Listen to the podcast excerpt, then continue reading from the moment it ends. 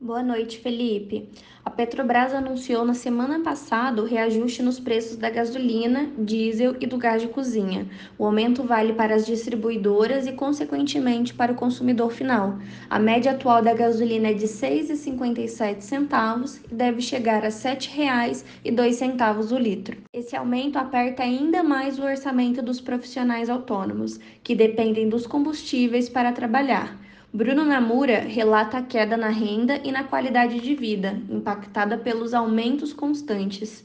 A diminuição da renda que vem acontecendo nos últimos anos tem feito de trabalhar mais. É, hoje eu chego a trabalhar 14 horas por dia só para pagar as contas de casa. Vou revisando os aplicativos, mas o aumento de combustível diminuiu muito o meu lucro. Sem falar na manutenção do carro, né? Como é que a gente paga as contas assim? Estou tentando conseguir emprego em outras áreas, mas está muito difícil de conseguir. Esse aumento impacta também os usuários dos aplicativos, que lidam com o constante cancelamento das viagens, motivado pela análise do motorista que tenta deduzir se a viagem vale a pena ou não. Nesta semana, alguns aplicativos como 99Taxi e Uber sinalizaram que farão reajuste nos preços das viagens. Thaís Bezerra, para o repórter Facom.